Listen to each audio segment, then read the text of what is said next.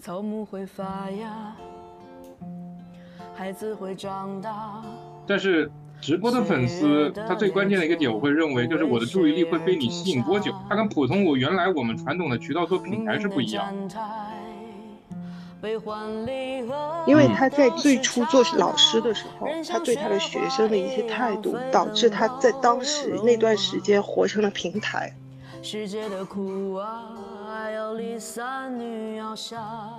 欢迎大家来到不正经研究会第四季第五期，咱们这次聊聊董宇辉的事情，透过董宇辉去看看商业趋势。前一段时间东方甄选有一个小作文事件嘛，当时这个还上了热搜好几轮，当时大家也浅浅讨论了一下。顺带讨论了一下，因为是另外一个话题，把这个带出来的。当时东方甄选 CEO 小孙当时要搞去董化，从这二三年的十二月十二号到十四号，基本上东方甄选和董宇辉这个事情在热搜上被架了整整三天。这个事情从最开始有一篇小作文原创归属争议，就是有个小编说董宇辉说的话都是我们一起做的小作文，对吧？所以才引来了这么多流量，让这么红，就是我们的功劳很大。那最后变成了很多的网友对东方甄选和新东方的直接攻击，甚至是 CEO 东方甄选的孙东旭直播摔手机开会，爆出来说董宇辉现在年薪千万都不止，这样的也算是企业的内部机密了。大家都知道，董事长老于像一个到处灭火的消防队员一样，一直在干活。最终呢，这个闹剧啊，看似荒诞，最后以东方甄选解除了小孙的 CEO 职务，然后把董宇辉变成了东方甄选的高级合伙人。紧接着，你看从十二月到十四号上了三天热搜，十八号老于就任命董宇辉做东方教育科技集团的董事长文化助理，然后新东方文理副总裁。然后十二月三十号，也就十二天之后，董宇辉在这个个人账号发了一条作品，说他的这个新账号“与辉同行”成立。呃，一月九号，他的第一场直播一夜吸金一点五个亿，所以一月九号。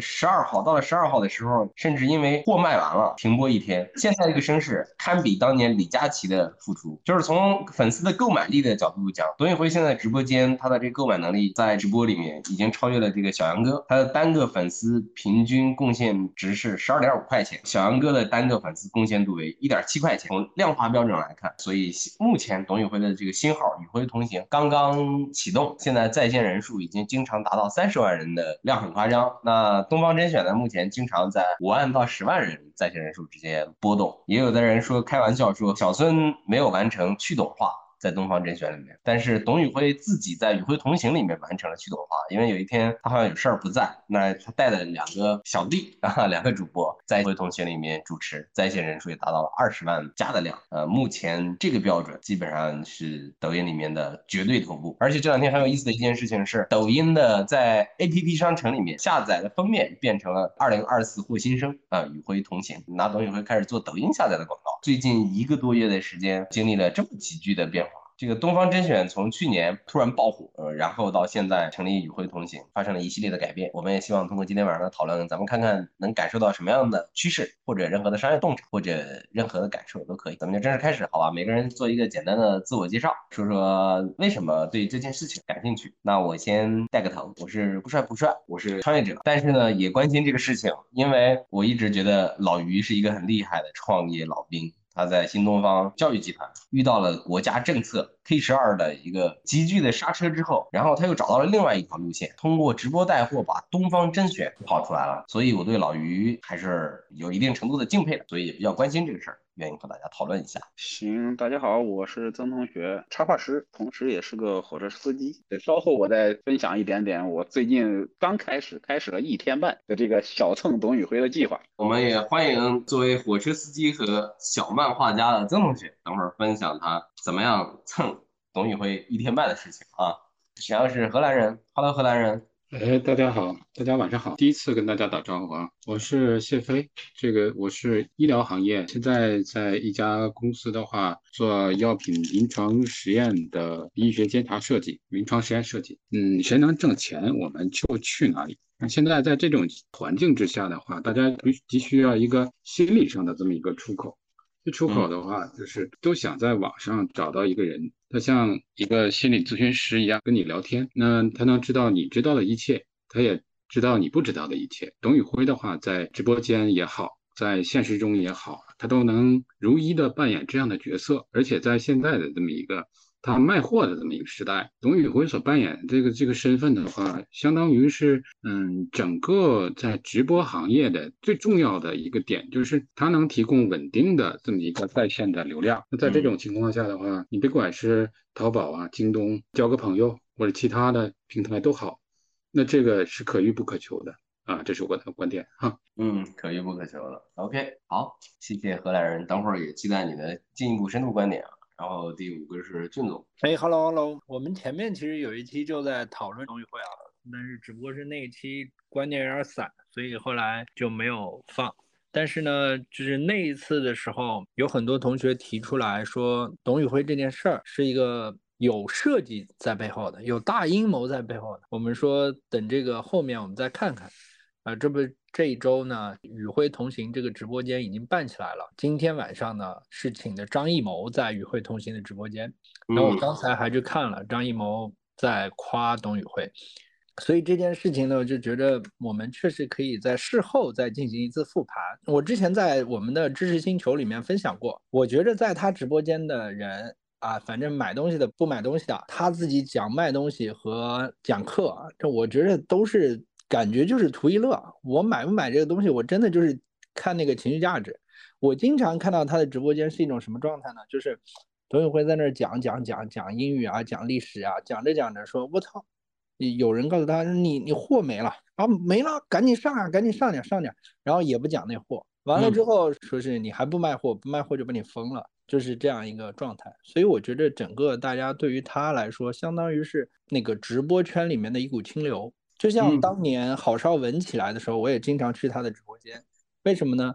就是郝邵文，呃，一晚上就声音很好听嘛。现在的郝邵文声音很好听，然后他一晚上就在那儿很淡然的讲讲这个产品，再讲讲那个产品。然后啊，同学，这个东西有什么什么好？然后就很简单，但是他后来就成了带货榜前四。对，其实往往是在这种嘈杂的，动不动就是一个够不够，两个够不够，不行，一百块钱十个带回家这种时候，清流一样的存在，往往是大家就是比较青睐的。所以我觉得它的这个意义就是。啊，我觉得是这种情况吧。他每天他的直播间里就是十万加，这哥们儿我估计现在我感觉现在也不说啥，但是往往说出来一句话就还是挺受启发的。之前我收集到一句金句，就是说一代人终将老去，但总有人正在年轻。我觉得还挺好，这就是我的感觉吧。所以，我倒是宁愿觉着这件事情就只是一个草台班子之间互相争权夺利，嗯，对于个人感觉的一件事儿。然后现在尘埃落定，那就让这股清流继续留着，也挺好。希望之后不会翻车吧。嗯，以上。嗯，真好。好，谢谢俊总。我看过他一个介绍与辉同行，他发了一个那一段话，我当时看了一下，呃，也很惊讶，就是官宣他新新账号，十二月三十号的时候，与辉同行。呃，这段话是这样：素未谋面的朋友你好，萍水相逢，心生欢喜，结伴而行，未来可期。我们的新账号与辉同行已经入驻抖音。将于二零二四年一月九日开启。我相信幸福的人生就是按照自己的价值观去过这一生。所以，特色农产品、各类书籍、自然风光、名人访谈、文化旅游，我们会一如既往，不忘初心。一路走来的故事里，藏着我们细碎感动和难忘回忆。我将美好深藏于心，在这里。重新出发，精益求精。花径不曾缘客扫，蓬门今始为君开。洛阳亲友如相问，一片冰心在玉壶。两百零九个字的文案，我看是非常惊讶，这个比很多专业写手的都要高。用字字珠玑来说，不夸张。所以我也能感受到抖音为什么要让他做门面，大家可以继续发表自己的观点啊。那我很好奇的就是第一个就是我们的曾同学啊，我们的和火车司机和小漫画家到底这一两天是怎么样？作为一个不看直播的人是怎么来蹭董宇辉的流量？听听他讲。首先还是得强调一下我这个身份哈，就是我是完全不看直播，完全不刷抖音。我今年在做这个小转型，就之前做定制插画嘛，然后今年开始做一个小系列的这个小漫画，打算就是说日更，包括开始慢慢的谈一些合作，做自己的东西。然后开始了解到这个董宇辉就是做这个东西之后，开始有人跟我谈说应该去画董宇辉，因为我觉得最大的原因就是说我这个漫画的底色创作基础就是一些比。较得到奖叫金句吧，就是那种有意思的句子，吐槽的也好，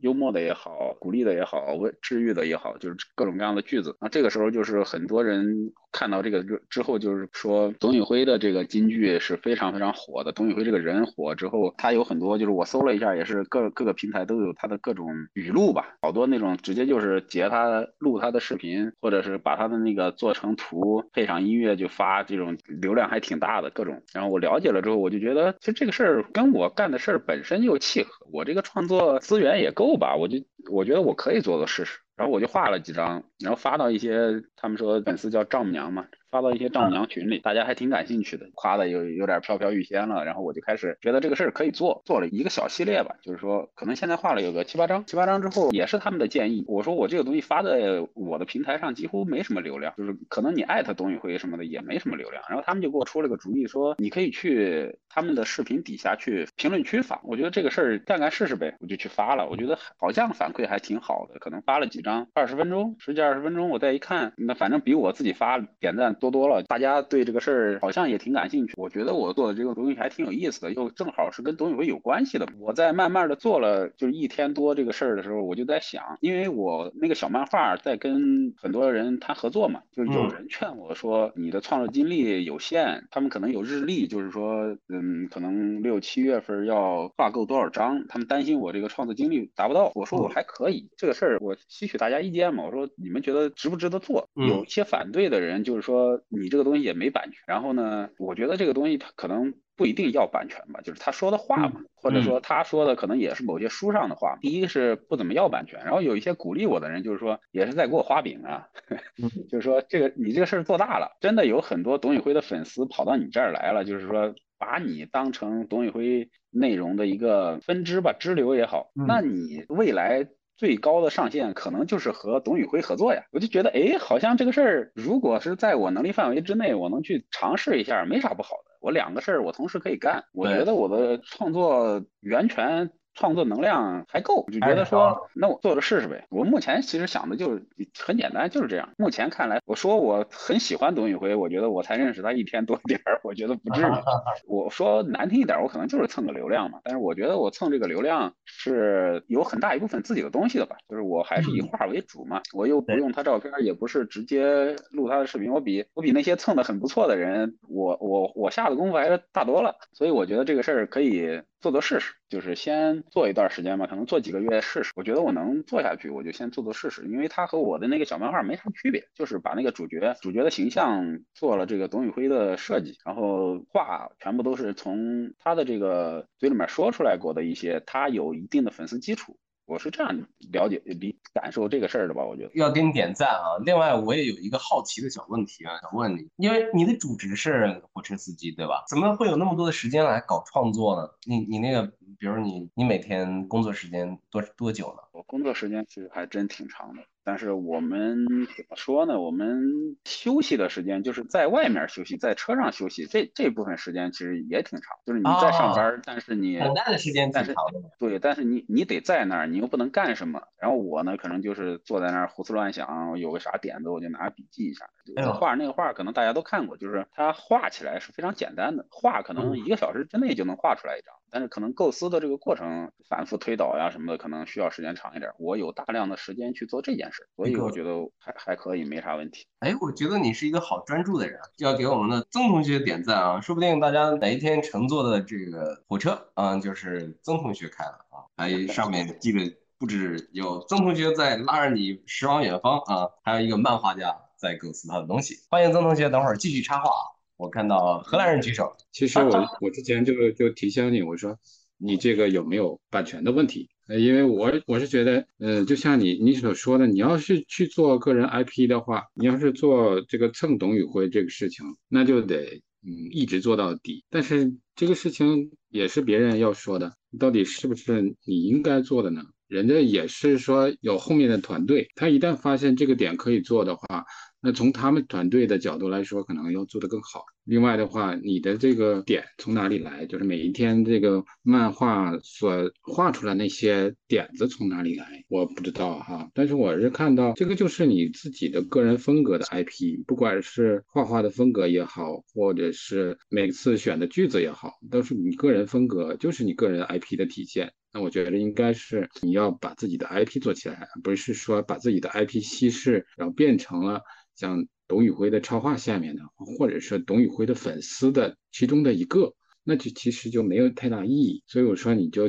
尽快把自己的做成各种 IP，但是这需要大量的时间。我这现在的目的就是说，一方面是为了自己的这个小漫画做推广，我做的这个事儿和董宇辉的粉丝是有一定的重合度的，其实重合度还挺高的。就是对这些句子他们感兴趣，对这些小漫画他们感兴趣，我两边同时做，两个系列同时更，就是说用这个方式来。可以说说难听一点，可以说是转化一部分董宇辉的粉丝吧。我觉得就是他们可能会喜欢这个事儿。如果他们去做了，董宇辉那边去做了，他不太可能做成和我一样的。如果他喜欢我这个样子的话，那这部分的人应该还是留在我这边，可以同时喜欢董宇辉的同时，也喜欢我这边做的这个小角色。我觉得是有这个可能的。然后这个事儿呢，我目前来说，我可能打算做两三个月，看一下这个具体的情况。就可能一两天肯定是看不出来什么的。两三个月，如果说反响不好呀，或者是说效果没有达到我想要的，那我可能就会考虑放弃。短时间内，我觉得这个事儿很多事儿你得做一段时间之后才能。看清楚吧，嗯，好，也期待你做出来你期待的效果。哎，我看到郭磊举手，Hello，郭磊同学，董宇辉这事儿你怎么看呢？我特别期期待听到你的商业洞察。嗯，我是做企业咨询的，所以我可能的角度会比较站在尹红的那个角度去考虑问题啊，所以我就表达一下自己的观点啊，这个观点不代表我的取向，我只是描述我的观点。想说的第一句话就是，任何商业模式一开始就是获客嘛。因为他做的这个直播带货这件事情，他就是吸引大家注意力的，我会理解啊。但是直播的粉丝，他最关键的一个点，我会认为就是我的注意力会被你吸引多久。它跟普通我原来我们传统的渠道做品牌是不一样的。比如说宝洁很知名的那些品牌，我一想到我有什么问题的时候，我就会想到这个品牌。但是直播带货呢，是因为你的人设或者我喜欢你，对你只是一个我获客的渠道，所以这个我觉得还做这个品牌和做粉丝。我觉得还是有区别的，所以最焦虑的一个问题就是，哎，这个人设或者说这个注意力到底还能够吸引多久？因为不同的人设你会吸引不同的人嘛，然后人也会变化，就是我这个时期有可能喜欢这个样子的人，就像谈恋爱的时候，刚谈恋爱的时候可能喜欢一个类型，然后谈着谈着觉得这个类型不是我想要的，我也会喜欢另外一个类型，所以他很难说在人上建立品牌，他是建立这个人设，你就不断不断的去洗，所以从数据上来说，我会理解为。你可能有很多的粉丝，但是活跃粉丝才是一直能够被你吸引注意力的那样的一群人，他才是你在商业上被大家看到啊。董宇辉之所以能吸引很多人的注意力，这是一个很多因素的，很多因素的。他跟主别的主播不一样，有才，小作文信手拈来，对吧？因为他以前是做培训的嘛，那培训的人肯定就不缺场。我以前也做培训，培训最要紧的就问题学员怎么处理，遇到突发状况怎么处理，就是他受过系统的专业的训练。他这些技能是可以迁移到呃面对这种直播中遇到的任何问题的，大大概会这么理解。还有一个因素可能是，比如说他前一阵子被俞敏洪欺负，对吧？被资本欺负，可以这么来理解。因为你看小说也好，俞敏洪也好，他不是个人的代表，他是一个感同身受。就是我慎重啊，慎重啊，不一定是俞敏洪欺负你这个就不用跟我站在那头。就是我虽然在老俞这个头啊，但是。从这个角度来讲，就是代表资本在欺负我嘛，所以注意力能够被聚焦多久，这是老于可能是很痛苦的一个问题。因为我不能说，因为我现在注意力足够热，然后真的就是花无百日红，那我做企业是要基业长青的。我好不容易，对吧？从一个 K 十二被折腾到这儿能够起来了，那我不想当然将来有一天又要重新起盘，那这个太痛苦。所以说，我觉得。这个是我想问的第一，就是导入的第一个问题，就是对于客户而言，你建立品牌和你作为一个直播的达人，你建立一个 IP 吸引你的粉丝，它中间的区别和从商业模式来讲，你是不是一个持续稳定的获客的方式，它是不一样的。就你就像之前前面提到的，你不管像刘德华也好啊，张艺谋也好，那就是蹭来蹭流量的呀。就像之前我们聊的那个陈乾一样，陈乾之所以能够去这个逢人是吧，风马牛，那也是因为。对吧？流量很吸引人嘛，注意力很吸引人嘛，起码能够让大家先注意到我。至于注意到我了之后，后面我通过什么能够完成交付、完成中间的转化，那就是我的问题。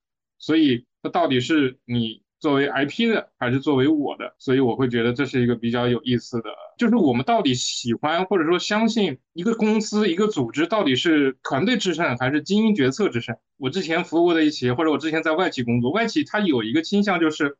哎呀，制度定的那么死，定的那么多干嘛？都是要靠人的，要靠能人，要靠英雄人物啊！我会这么来理解，这是一种现象，就是说相信一个人比相信制度更靠谱。这是我在当年在外企的时候，这跟传统当中好像不一样啊。然后在国企的时候呢，就是啊，一切或者说在一些私企，先把制度定好，把机制设计好，把利益先分分清楚，对吧？然后把这些东西条条框框戴上金手铐银手铐，天下英才入我瓮中的那种感觉，就是。相信制度更相信人，所以说在中国的文化，就是国内的企业和一些私企，我感受到的就是，我先要有个好的制度，我觉得人才能够为我所用，才能够用得更好。然后在另外一个文化或者说另外一个公司的时候，会相信，哎，我要靠人，制度再好也没有人好。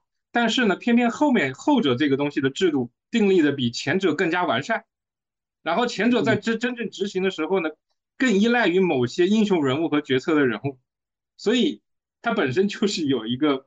相反的东西在里面，然后呢，就回到如果上升到更大的一件层面，就是政治精英决定国家方向，还是老百姓真的民选决定国家方向，就是哪个更好？这件事情一直其实也是在讨论和争论的。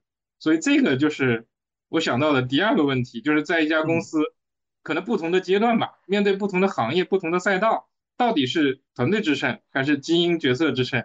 那这件事情也是需要去聊的。这是我想的第二个方面。第三个方面就是有点小阴谋论的意思，怎么意怎么讲呢？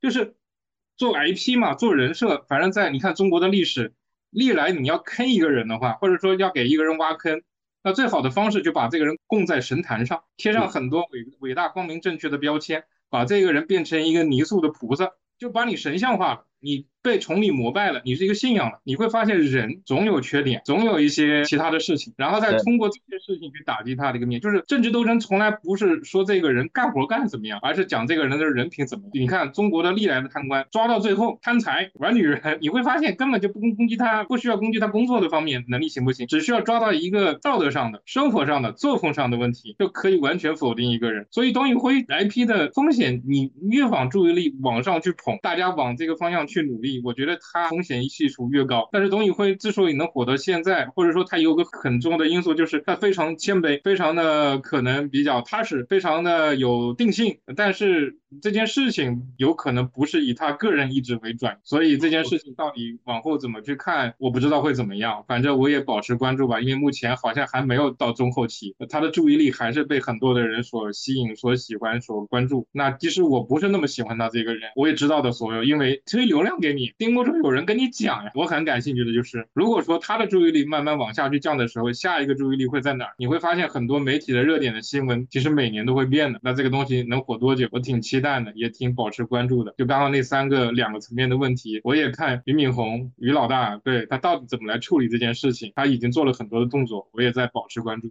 我先到这儿。我补充一个小问题，你觉得他为什么能火起来？他是当时很多人愿意看到的样子，想成为的样子，或者喜欢的样子，很多的因素在中国起来的。本身获客的第一步，也是当年俞敏洪愿意在直播这个行业开始投入资金。区别于其他的直播带货，他投资的那个砸流量的那个量级比别的公司不一样，或者说更有章法。他砸了那么多的主播。他也只砸出来一个董宇辉，他是很多因素的耦合，他不是一个可以复制的，这个已经验证了，你很难再搞出一个董宇辉。这家公司是没有关键岗位的。只有关键人才，好的商业模式是关键岗位上我去找人，但是这种商业模式就是我找我培养出或者说我搞出了一个关键人才，我没有办法定义他的岗，我甚至没有办法处理他跟他的关系，所以你问我，我觉得我回答不了。但是我能够感受到的就是很多商业上的成功都是这样，阴差阳错，就是实事叫做英雄，就是英雄造实事，他出来了，然后他吸引了所有人的注意力，吸引了所有人注意力就意味着其他的所有人在他的目标客户上就吸引不到。但是三只羊那个不算，三只羊的注意力吸引。引的方向跟他不一样。三子阳基本上走下山路，他走的是中上，所以吸引不同的人注意力。但你会发现在这个赛道里面，三子阳那个注意力吸引了别人就没有，在董宇辉这个赛道里，他只要吸引了别人也没有，他是排他的，你很难说同时有很多个去存在，这是很难的，因为流量不允许，甚至资本也不允许，我是这么理解的。感谢那个郭磊的三段论啊，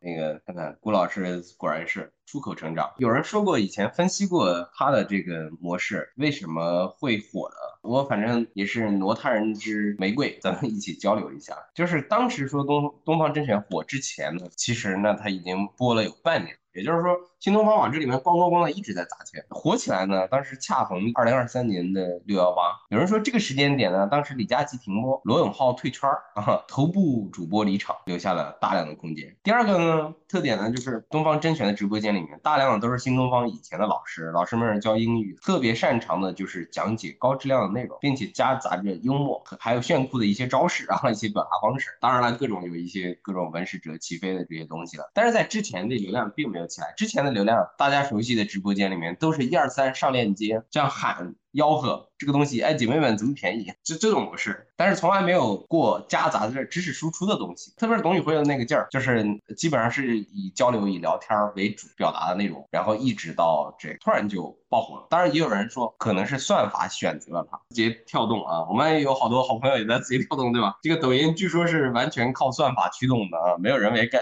据说比较少的人为干预，可能是算法选择了这个富有知识含量的东方甄选，选择了知识含量输出出内容比较高质量的董宇辉，也有可能。也有人说过他的这个一个成长史，他当过。八年的英语老师啊，董宇辉。其实新东方里面很多，东方甄选里面很多人都做过很多年的老师。在他的直播间里面有个什么特点呢？成语层出不穷，这个传统文化和生活哲学交替，就是没有其他直播间里面那种肾上腺素飙升的刺激和秒杀的紧张感。很多的网友都是在如果不抢这个低价的东西，马上就没有了。那让很多的网友从奔商品而来转变为奔知识而来。当然，这个知识的深或者浅，我们姑且不论，最起码。听到了一些知识，有内容的主是不是有可能？因为这个变成了。未来带货直播的一种方式之一，在一定程度上是不是赋予了带货主播新的一种形式和新的一种价值感？会不会给已经固化的直播带货形式打开新的思路？这段话不是我说的，这是人民网的评价啊。我觉得人民网的评价还是有一定高度的，是不是时代需要这样一个东西啊？我我暗合一下郭磊，是不是时代需要一个一个这样的东西，就把它推出来了？因为他说了，呃，有一句话还是特别好的，我印象当中，他说我是一个从小受过苦的农村孩子，只是突然被大家看。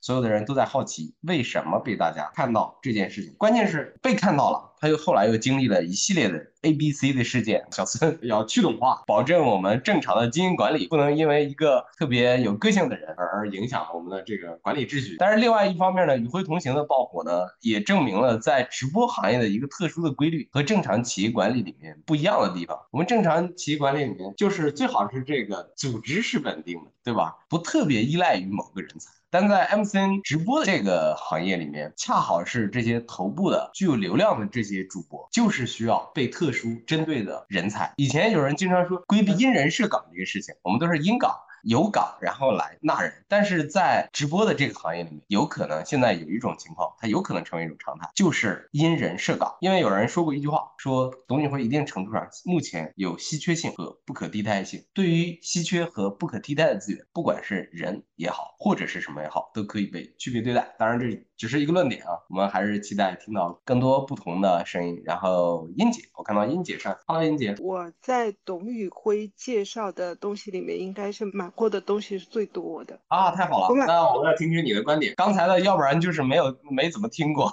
要不然就是没怎么买。我们要听听这个又听过又买过的人的观点。我应该买过那个猕猴桃汁，我不知道在座有没有吃过，就是一颗里面有六个猕猴桃的，然后就是纯猕猴桃榨汁的那种。我应该还买过，就是那个蓝莓蓝莓干，就他一直都是在那里咯吱咯吱的推的那个蓝莓干。还有一个就是他那个鱼头，他有个鱼头的。脆脆的鱼头干，就他们去他们去云哦广西，他们是去广西做做节目的时候吧，然后推的。那个时候其实他们已经就是与会同行已经有了。然后呢，我是在东方甄选买的。在买东西的这个过程中呢，有这两点感觉。就第一个，我觉得东方甄选的东西确实是别的地方没有的。你在他手上买的这个东西，他们讲的这个好吃度啊，还有这个成分表啊，你都能觉得他们是研究过的，他们是用认认真真用他们，就他们也不专业嘛，对吧？但是他们在采购选购的时候，他们是认认真真的按照自己的那种安全，他就告诉你这个表上面有些什么东西，然后哪些东西是有，其他是没有的，你吃的是安全的，然后你吃到嘴巴里面这个好吃度，然后基本上都是啊，就是全家适合的。就他讲的这些东西都符合，就它的层次是达到的，嗯，就它鉴赏度是达到的，所以我买回去我也没有后悔。啊价格呢，它没有特别的。离谱，而且呢，有的时候你听他们在交流的过程中，他们还会有一些知识传授给你。他们其实比导游有的时候像那种就食品导游一样的，他会在讲的时候还告诉你这个当地的一些特色啊。他们作为一个啊，就是老师吧，就是个外语的老师，他们去到当地，然后推销这个东西的时候，他们为了推销这个东西，他们去了解了什么？其实他们的这个思维逻辑我是学到的，所以我有时候我喜欢看东方甄选，也是因为这个原因，就是我可以学到他们学习的方法，因为其实我们在学他们，他们也在这个过程在学的东西。这是我感触最深的，所以我有的时候很喜欢看，然后看着看着我也知道哦，这个东西他要吃这个东西，他要先去看什么东西，然后要先去了解一下当地的什么。而且比如说，我记得我买那个芋头的时候，然后那个主播，我应该记得他什么名字，就一下子卡住了。他还穿了当地的那个民俗的服装，然后民俗的服装，然后他还会说他怎么样布置的，从不懂啊到懂啊，然后这个民俗服装给他穿到身上了以后的一些感觉啊，我觉得也挺好玩的，所以。我还是蛮喜欢看东方甄选的，因为我其实不是很喜欢看那种就纯粹的，一上来就像那个对面有一个话术，然后不断的照着话术，然后反复读个十几遍的那种主播，你知道吗？我个人觉得那种是没有，嗯，没有办法接受，就没有办法让我感兴趣的。所以我觉得东方甄选他能做到这一点，应该是。主播自发的，我觉得于总应该没有做什么。我说句实话，我觉得于总嘛，比较像什么呢？就比较像是把主播当成了新东方里的英语，然后把观众当成了新东方去学习的学生。学生，然后学生对，然后这些观众都坐在台下，然后等着主播们用各种各样的一些十八般武艺吧，然后去传授。然后这些食品的好在哪里？然后大家很开心的，然后去掏钱买的，就就是这么回事。然后于老板就是那个背后的培训的总总导演。嗯，但是呢，我今天其实不是想讲这个。作为这种 IP，你有两个选择：第一个全为自己，就我不能说自私，就全为自己。所有资源都揽到自己身上，还有一种是什么呢？把自己活成平台。嗯，所以我觉得现在董宇辉他也面临到这个交叉口，他到底是作为一个平台，然后让更多的人在他上面受益，还是说他就为自己？我赚的钱资源都给我自己，我我在想说，每一个为 IP 打工的人，他其实都不可能只为了你这个 IP 的，他其实都是希望，包括你说蹭流量啊，我也经常蹭，微博也很喜欢蹭别人流量的，他其实都是什么？都是希望能够通过你成就我自己，我还没有成为你，所以你是我的榜样，我希望在你这个平台上面成为我自己，对吧？包括蹭流量也是因为我想把你当成一个平台，所以说考虑到这一点的话，我就觉得。所有的 IP 可能都要考虑一下，到底是全为自己还是成为平台。我在想这个问题的时候，我就有一个感觉，就什么呢？因为你们前面讨论到为什么董宇辉能火嘛，你说的那几点的话，我想到的这个另外一点是什么呢？就是董宇辉，因为他原来做过八年老师，他有一个什么？他有个很强大的群众基础，就是他的学生。学生，他的学生，他在学生心目当中的口碑非常的好，所以他的那个群众基础是非常强的。比如说我的老师。如果我心目中非常好，如果我的老师做什么，我肯定携家带口，然后全部都去支持我的老师的，连我都是这种感触。所以我觉得这个就是他的群众基础，这就是他能火起来的原因。就是所有的人就有点像那个什么，以前农村就是到村子里面，比如说大家一起到那个广场上看那个露天电影的时候，就那种感觉，就大家都会去的，就带着凳子都会去，都要去支持这个露天电影的，就很很有那种感觉。所以说，我就觉得他是被。信任的。所以我觉得，如果你要成为一个火的 IP，一定要有一个好的群众基础，还有一个你要被信任，他是被学生信任的，所以他们的学生才会在他主播的时候啊，然后去买很多很多的东西。所以我觉得这个是他能火起来的一个比较大的一个我感觉的一个点啊，当然也归功于他的个人特点，他确实也是有特点的。然后接话特别的委婉，我觉得他还是除了小撒之外，我觉得，然后让我觉得接话还是很有水平的一个人，能够接话这样这样的话，我觉得也是。所以我有时候看他的那个主播的话，我也会去学，因为我觉得还是很会讲话的。所以我觉得董宇辉他的火应该是他的原来的一些基础被回馈了，因为他在最初做老师的时候，他对他的学生的一些态度，导致他在当时那段时间活成了平。平台，他肯定成就了很多学生的，一定有很多学生通过新东方，通过他的带领之下，一定是考出了好成绩。所以他其实当时是活成了平台，他可能不知道。然后现在呢，他当他自己为自己努力，而且他们那个时候应该是全部的人在为新东方努力，因为新东方那个时候出事了嘛。他那个时候这些人全部把自己活成了平台。所以他们是被回馈了，但是当他们达到了一个新的平台，他们要现在要成为主播圈里的那种，到底是要为自己活，还是要让更多人在他们的这个平台上面然后获益？所以我昨天思考，就想想唠嗑什么的时候，我当时就想了，我说我很希望能看到董宇辉将来能带出谁，就谁在他这个平台上面成为冉冉升起的一个新的一个代表，所以我是非常想看到这个的。还有美好的期待，感谢英姐，她喜欢。东方甄选，然后喜欢董宇辉的原因非常清楚。那选品逻辑清晰可见，不管是选品是这个模式是否足够科学完整，但是没关系，最起码听起来是非常清晰的。他们在起实品导流的作用，而且他们最早的这种方式是一定程度上是主播们自发的、自创的，听起来更像是蒙中了流量的风口。也就是他们这个方式刚开始并没有可能突然撞到就起来了啊，撞到算法也有可能。对啊，我也觉得真的是 OK。所以说。嗯，我也突然意识到一件事情，很多很多的创新其实都是蒙出来的啊，设计出来的创新是有限的啊。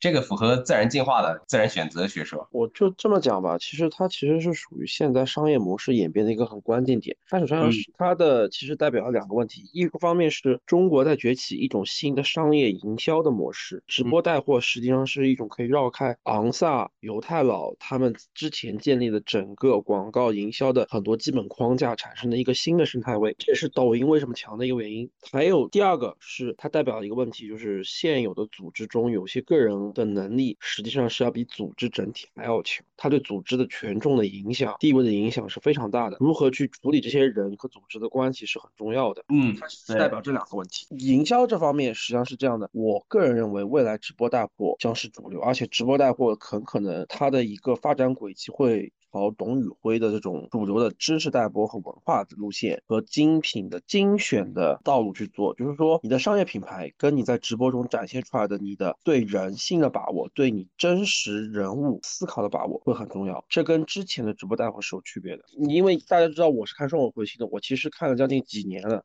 他的直播带货也是很厉害，他其实不比那个董宇辉少，但是他因为不是直播带实物产品，而是带商业观念、地缘政治、历史。书和很多一些经典观点，它的整个的运营其实已经从个人 IP 角度说，已经可以达到一个很高的水平了。而这点其实在国外前十年已经出现了，也是一些很不错的主播带带带领的这个趋势。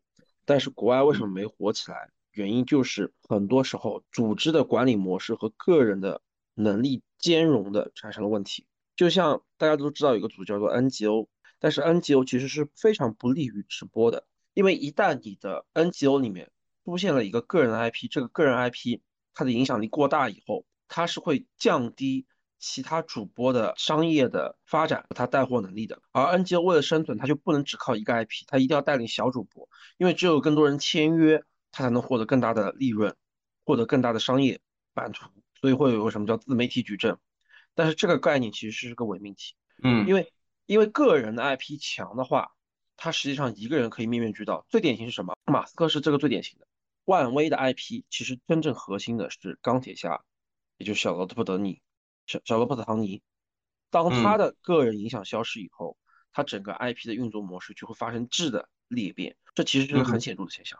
你像现在漫威是拍不出好电影，因为它缺乏像小罗伯特·唐尼那样子的人去带领这个 IP 前进。很多人没有想到是现在商业非常依赖于个人 IP，而这个个人 IP 需要可能几十年，是几几十年，或者说很多社会契机运作造成的一个现象。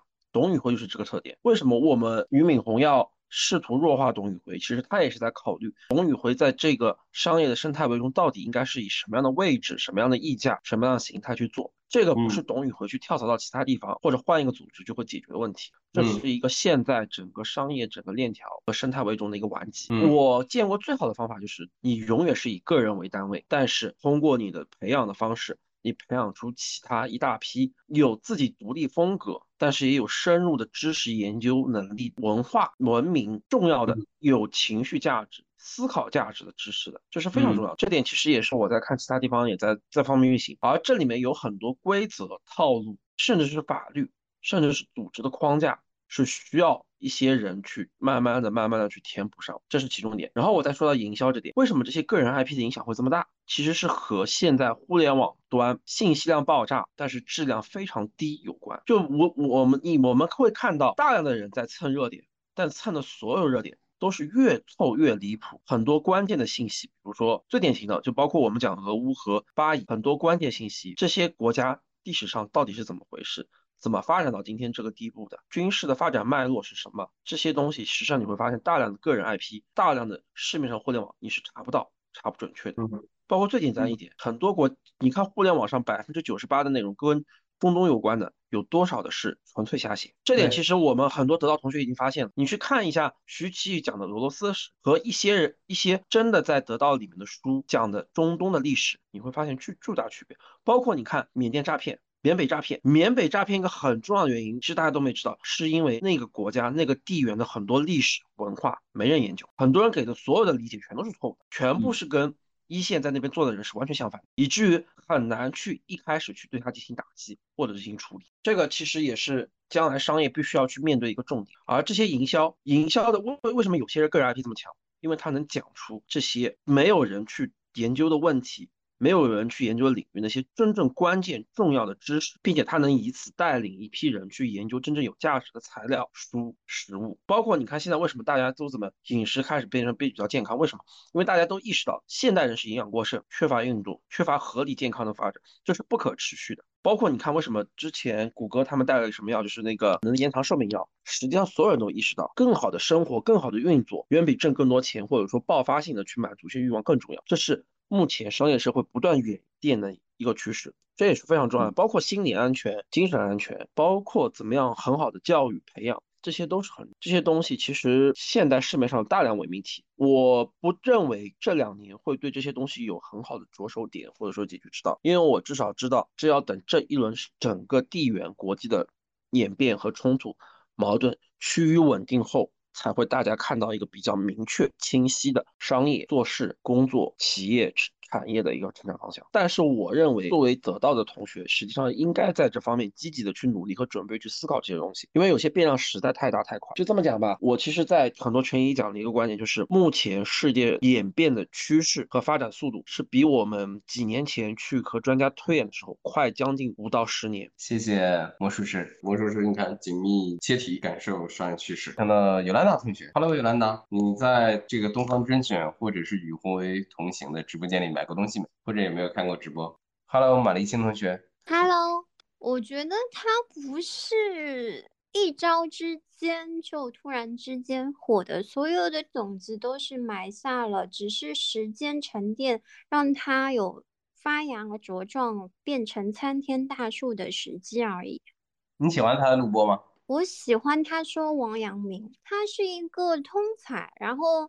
我觉得他有他的观点，然后就是他有他的闪光点，有独特的见解。你看录播的这个典型特征就是不买东西，对吧？只是只喜欢听他讲，他就是纯粹学东西的。多方甄选如果没有董宇辉，我如果需要的话，我也会去买。但是如果有董宇辉在讲的话，如果他进入心流的状态，那个是大家都是吸引住的，就像一块磁铁。就是你它的魅力有多大，它的它的内核有多大，它会吸引到很强大的力量，提供高价值，然后让我们身心愉悦，然后又能学到东西，岂不乐哉？谢谢马金同学。其实我感受到一个现代社会的一个嗯基本法则，我们我们之前所认为的和商业对立或者相悖的那些东西，有可能我们认为商业是充满铜臭味儿的，呃，都是钱，呃，是主力的东西。但是现在大量的东西想要发展，它好像必须和商业有某种形式的组合，反而会更有利于它的发展。这是不是也是？当然只是我们交流观点啊。对啊，也是走一步看一步啊，万物同向带货，有点名气就拿去当流量带货。很多人是觉得是老于在某种形式上在 PUA 他，但但是从我的角度，我有另外一个感受，有没有可能是其实这个事情发生以后，老于并不知道怎么办，对于他来说也是一种尝试，然后干脆把董宇辉从原来团队里面摘出来，单独成立一个，比如宇辉同行，这样也是对人才的一种保护方式。但是他另外一种一个角度又要维护原有管理团队的权威性，对，他作为董事长他是有这种责任的，他做一个平衡啊。他整个团队管理出问题了，还没遇到过这种商业模式，一个大主播不可替代，去东宇辉化遭遇反噬。对，因为刚才郭磊说过一个逻辑特别好，我们传统的这个企业经营形态里面，我们是特别呃提防这种事情的，就是一定避免有一个人在一个岗位上的不可替代性，一定是要有替代的人。但是在直播行业就出现了有一些人。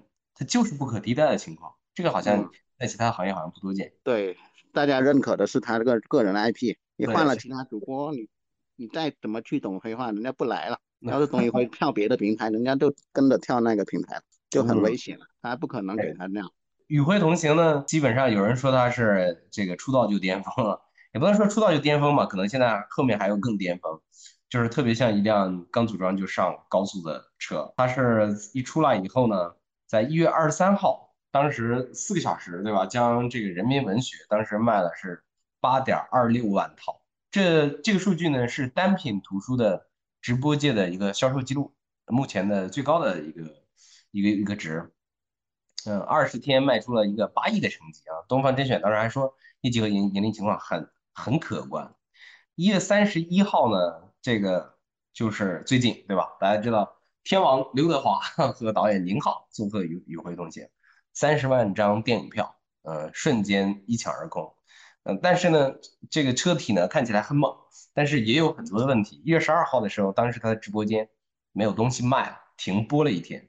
有人说呢，很多行业内的人士认为，这个反映出与会同行在选品工作上的不够成熟，因为他目前是和东方甄选。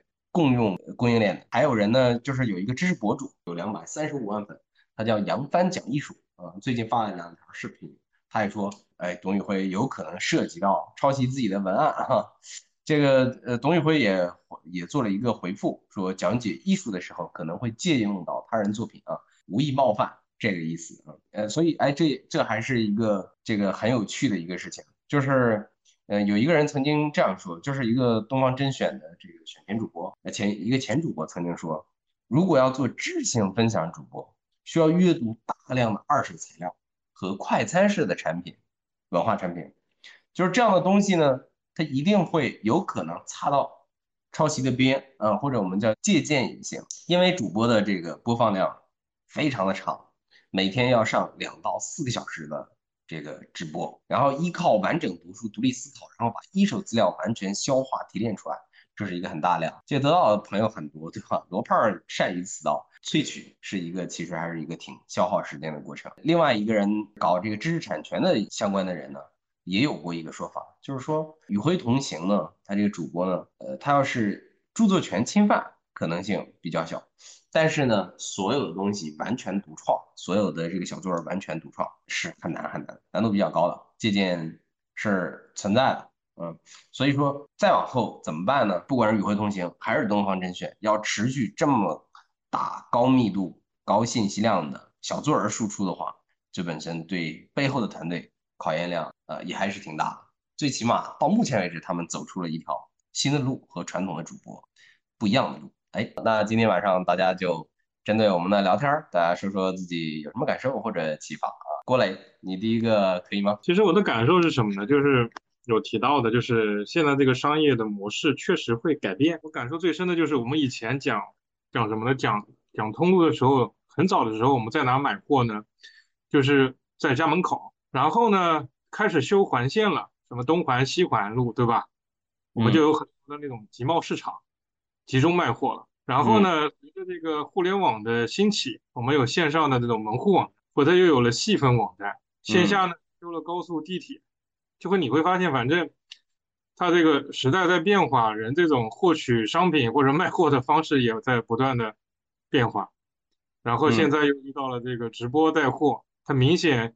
就是我们基础建设、物流啊各方面做的足够好之后，就是一个人越来越容易商业闭环。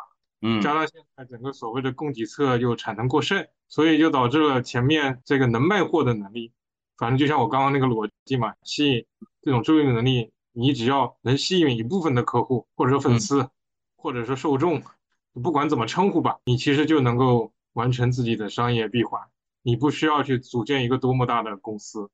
反正就是越来越细分，越来越干各自擅长的事情。我觉得是给了很多人更多的这种机会吧。就即使不在以往像在一家大公司，像我们父辈那样，啊，我父母就觉得一个人在一家单位干一辈子活可以了。那现在可能机会更多，我就觉得这个挺感慨的。就是你只要足够优秀，你能够有一批人跟你建立信任，你跟他们能够深入链接，然后卖啥不是卖啊，对吧？看自己。就大概这些吧，我想，反正我觉得挺挺感慨的，嗯，OK OK。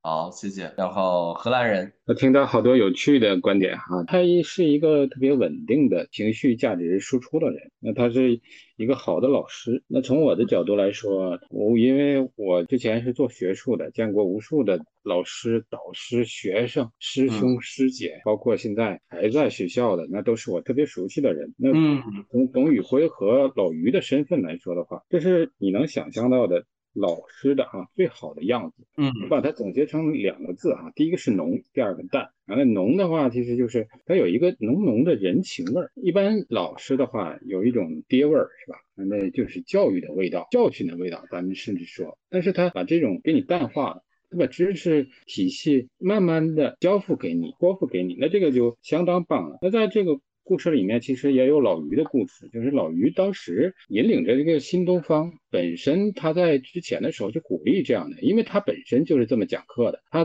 最初给北大，或者说他在最初办新东方的时候，就是因为他网课上加了很多他自己的私货，所以才变成现在的样子。那后来的李笑来，后来的罗永浩，那老罗语录就是这么形成的。老罗当时我在考研的时候听他的这个老罗语录。记得特别清楚，就是四个字“我和哥哥”啊，这个故事，那不知道你们听没听过啊？嗯，那从这个董宇辉的故事来说哈，还有一点就是从权力的角度哈，那你看我们看小孙或者说看董宇辉，其实的话我们都是从他的人。来看的，但是其实我们应该从他的事来看。那大多数人啊，就是普通人，或者说我们所有人，其实看事情都是这样的，就是我们是通过他的人来判断他的事。那反过来也是，我们可能通过他的事来定义他的人，那就是说他的人品到底是什么样。其实看他的事做的什么样。但是呢，如果他的人品很好。我们也会认为他所做的这个事是一个正确的，是我们同意的。那这个的话，在《权力其规则》啊，或者说《权力进化论》这两本书，这个嗯，万 Sir 都解读过吧？应该解读过第二本，就是《权力进化论》，对，都说过。那权力的话，一个是也也能使人长寿。那你看，其实但是也有的时候压力也很大。那最初的时候，但是你要有权力的人，肯定是要比别人长寿的。另外的话，权力。那你让人就是你自己的这个，刚才咱说道德水平你都已经高尚了，因为当你有了权利以后，别人就会自动去优化你，就是给你写圣歌。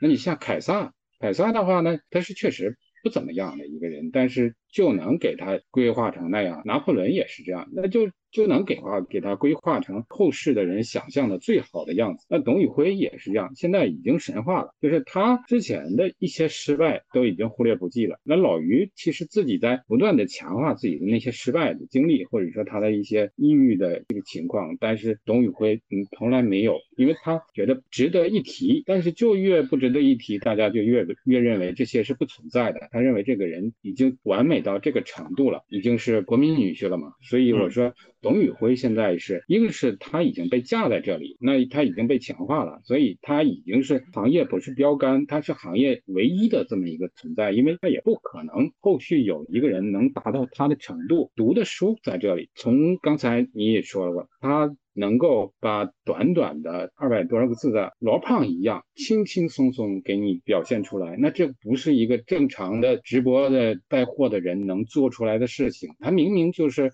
像董卿这这样的一个主持人，优秀的主持人做的事情，而且老于也做不到。那从这一点来说，东方甄选留不住他是是很正常的。甚至我说现在的与辉同行也是他的一个中转站。那可以预见的未来就是今年二零二四年，从东方甄选或者说他们所做的事情，或者说他新东方所做的事情来说，一定会先把它输出出来。董宇辉的第一本书，估计大大概就在十月份左右，一般的话出版年份都在十月份左右。与辉同行第一卷肯定会出来，这个就相当于是从另外一个角度来说，固定人群、筛选人群，另外的话提供稳定的价值感。为了董宇辉下一步从这个整整体的这个身份退出去，然后再做新的身份，再做准备。董宇辉的话也面临另外一个问题，就是他不管到哪儿都只是提供一个情绪价值，而没真的没有提供就是人家甲方所需要的这个东西。但这一点也好在好在哪儿呢？就是大家都愿意来听，都愿意来听的话，从我的角度来说，董宇辉的这个直播间，就宇辉同行或者说东方甄选也好，他去哪里？我们都愿意听，因为愿意听的话，那它相当于是网上的一个真正的公共空间。也就是说，当我拿着笔记本电脑，我出门，我选择的第一直觉其实是星巴克。那我拿着手机，我点开抖音，我的第一个感觉，我应该去哪里？那现在的话，如果是从你的角度来说，我去一个我没有负担，不需要让我就是一定要买东西的这么一个直播间。那一定是董宇辉这里，所以这个公共空间这一个概念，网上公共空空间这一个概念，也许是以后哈，我说不管抖音也好啊，是 B 站也好的话，是提供的最好的东西。现在来看的话，B 站提供的这个公共空间的价值要比其他的要好，因为 B 站本身的话没有广告。没有，就是说真正随便随随随便便就让你给你抛链接的人。所以 B 站的话，我经常就这边打着 B 站的视频，或者是白噪音，或者是某一个讲解的视频、课课程的视频，我就一边在工作，效果也很好啊。而且它的白噪音的质量也很棒啊，而且它是相当于网页网页端就可以，但是抖音不行啊，抖音的话不是网页端的，抖音是纯 APP 端的。它是你必须在特定的环境中，然后才能使用，所以其实还是有一定要求的。那从董宇辉的这么一个接触面，就刚才我说的那个呃业务面来说，他以后的话转向 B 站，或者说转向另外一个平台，可能也是正常的。那转向了一个更符合他的现在的话带给大家的这么一个公共空间，安静的、浓浓的、淡淡的这么一个空间的地方。那我觉得，如果 B 站不变味儿的话，可能还是 B 站。但从未来的角度来说，抖音所做的事情是，我提供给你这个人，但是呢，你进来以后，你想做什么事情，你自己来决定。那些抖音相当于是以后的一切了。呃，从它在呃 TikTok 或者说在欧洲的这么一个呃整体的反应来说。它也也是这个流量啊，或者说它的这么一个算法也是非常的对的，而且美团现在也慌了。那内部的话都已经发出这是生死存亡时刻，这是战争时刻的这么一个演说了。那是美团的总裁张张川吧，应该说的。那为什么美团会这样？因为美团能提供的价值，现在抖音也能提供。我就说我直播间说九块九顶一百，那美美团本来就已经把线下商商家都谈好了，那商家直接上上线直播说九块九顶一百一样吗？你在抖音上链接一样直播间，所以美团的价值。失去了很大。那京东是啥？京东是没有确定的人来给他卖货了，它只是一个平台，只是送货的。那在这这种情况下，京东就缺了。他说要直播吧，没有人呢。淘宝呢？淘宝是它整个的点不对，它淘宝的整个的点是它只是算法给那些他认为可以的地点，但是抖音的算法跟它不一样啊。我就简单说到这儿。谢谢荷兰人啊，最后进行了详细的一个补充啊，特别好。魏楠，Hello，魏楠，还是挺有启发的。从了解推销是怎么怎么去做的，然后甚至卖芋头当地穿当地的服装，然后怎么样的，我觉得对于我这个设计师来说，我觉得还是有点启发的。另外还有同学说他是有群众基础，然后有有学生，然后他把自己活成了一个平台。之前我倒是真的没有。想过这一点，所以这一点来说，我觉得也是给我一个提供了一个很很新的一个视角。然后还有一位同学说，造成了董宇辉的火，可能是因为现在互联网爆炸，信息太杂太差。这个我其实也是挺有启发的。我觉得今天晚上真的收获很多啊！我其实最开始的时候听逻辑思维的时候，我我其实是个不大有耐心的人，因为我经常会听一段时间，然后他老是讲这个东西，然后我就会想换。曾经呢，就是我还给他留跟罗胖留言，我说你就是最近一直在讲历史，我感觉你这个风格好像变了，然后你这个感觉我是不是很喜欢的？我决定我不 再听你了。哎，结果那天他反，他刚好念到那那个，就是念到这个留言，他就反馈了这个事情。他说，如果是留一句言，然后你就说你不再听了，然后你可以反馈一下，对哪方面有兴趣。你如果只反对反反馈一句，你就不再听了，然后你就走了，我连解释的机会，然后可能都没有。大佬哈，包容性啊什么的都还挺强的。我也希望以后有多点像罗胖，然后董宇辉这样的人。然后我觉得这样的话，我们的互联网平台，我觉得可能是越来越多健康的信息，就是有深度的。然后这样的人，我觉得对于这个互联网来说也是很好的一件事情。嗯嗯，以上好，谢谢魏楠。哎呀，感慨好丰富呀。然后英姐说过了，然后曾同学，Hello，曾同学，今天晚上有没有什么？收获或者是启发或者是感受。其实我看这个董宇辉之前，因为我之前不了解嘛，我看了之后，我觉得我之前是挺担心，就是说因为互联网嘛，就嗯，眼看他起高楼，眼看他楼塌了，就是。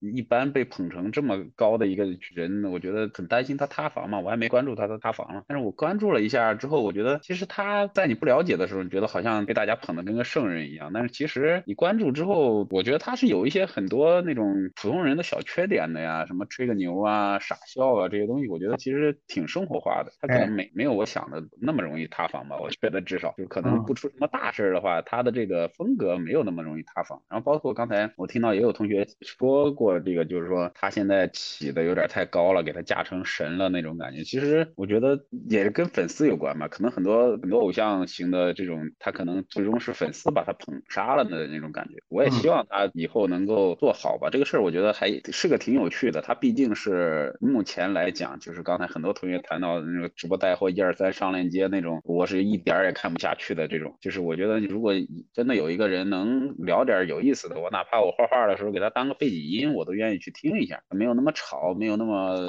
没有那么多智力的程度吧。我觉得这个事儿，我我是一百个希望这种形式能够好下去，甚至有人来愿意模仿它，未必能成功吧。但是我觉得这个导向是更好的，要比那些一二三上链接编剧情。跟跟 CEO 吵起，跟供货商吵起来打起来的那种要强太多了，真的。我希望这种这种事儿更好。谢谢曾同学，欢迎大家关注曾同学的小漫画，画的巨好。尤兰达，Hello，尤兰达，今天晚上有什么样的感受或者收获吗？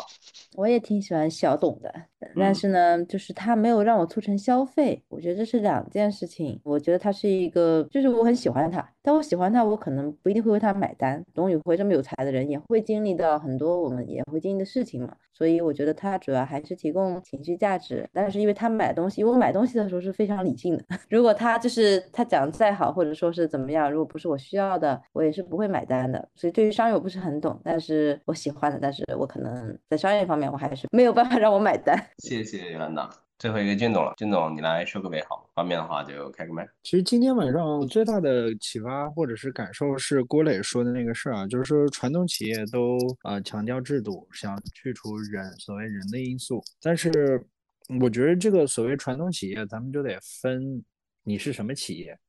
传统他他妈也没有直播业嘛，对吧？也没有带直播带货业嘛。现在新兴的事物，那我们就不用以旧的。所谓传统行业这种方式来去看，而且有时候我往往因为我的行业也没办法标准化。就是我的行业一直在说要什么工业化，要什么流水线，但是今天我们也在大家讨论这件事情，说是那你告诉我说什么叫做嗯，就是你做这个东西还可以工业化，但是我的行业问题是不知道做什么，什么东西它保证能火这件事情完全不知道。那小岛秀夫做的时候，你跟他小岛秀夫下面的人完全不知道小岛秀夫要做什么，全靠小岛秀夫一个人在那儿张罗。然后之前那个王朝哥说，想要做出艺术品，那你就要和别人做的不一样。那做的不一样这件事情，你怎么能用什么工业化？不会的东西你就上啊，然后别人不懂你就想办法去说说跟别人说明白，然后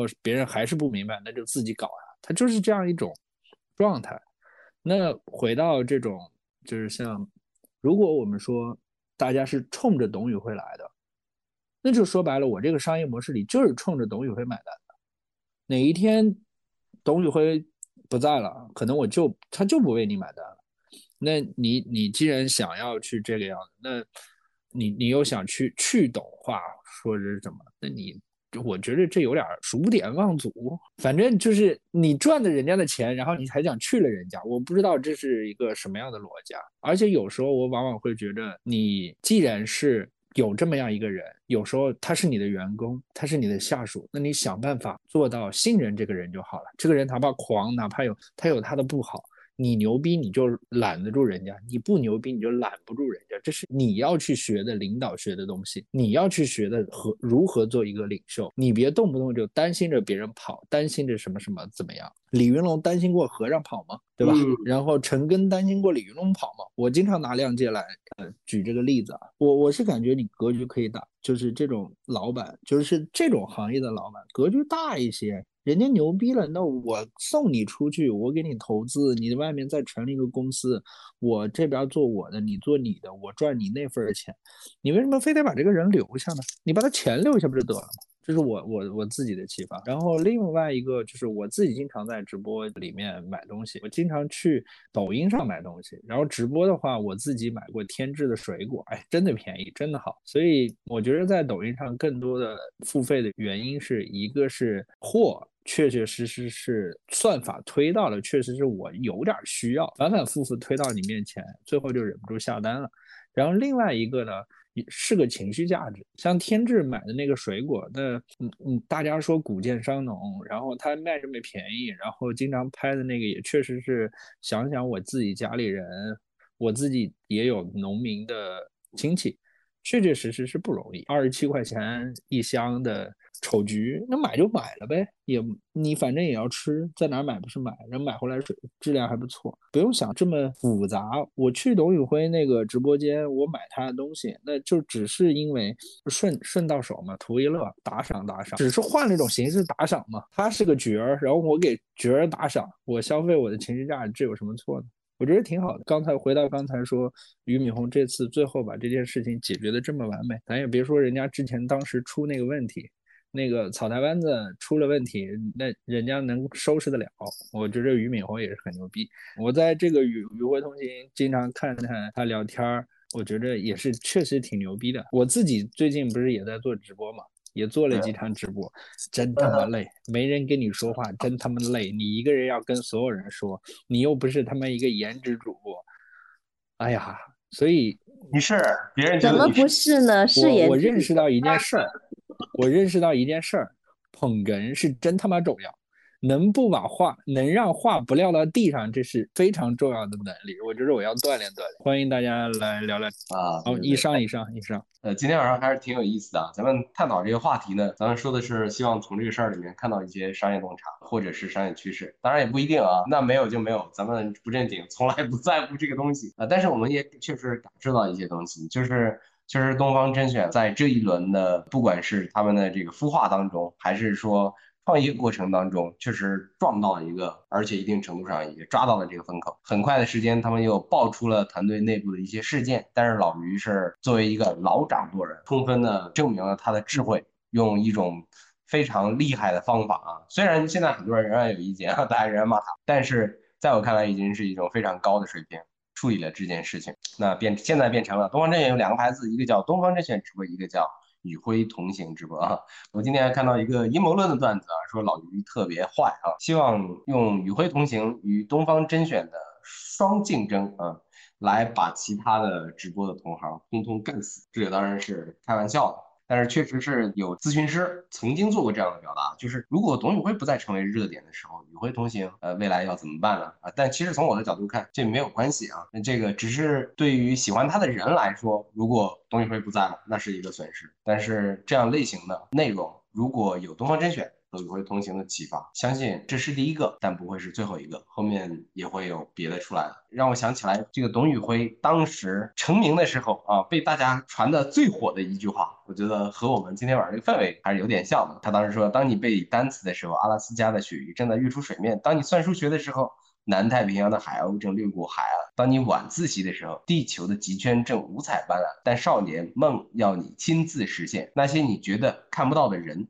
和遇不到的风景都终将在生命里出现。有人说，二零二三年结束到二零二四年开始是一个新的转折点，是一个大时代，是一个旧时代的结束和一个新时代的开始。在这个转折点上，我觉得许许多多我们过去认为不可能的事情都会发生。我们拭目以待。如果我们能跟得上这个转折点，希望每个人也都能飞一飞。跟不上也没关系，我们一定可以看见更多有趣的事情。东方甄选和与会同行。相信只是其中之一。特别感谢大家今天晚上的交流，也欢迎大家在我们回头的复盘里面给我们评论、点赞或者转发。在小宇宙里面可以听到晚安。草木会发芽，孩子会长大，岁月的列车不为谁而停下，命运的站台。悲欢离合都是刹那，人像雪花一样飞很高又融化。世界的苦啊，爱要离散女要下。世界的天呐，走多远都记得回家。平凡的我们，撑起屋檐之下一方烟火。不管人世间多少沧桑。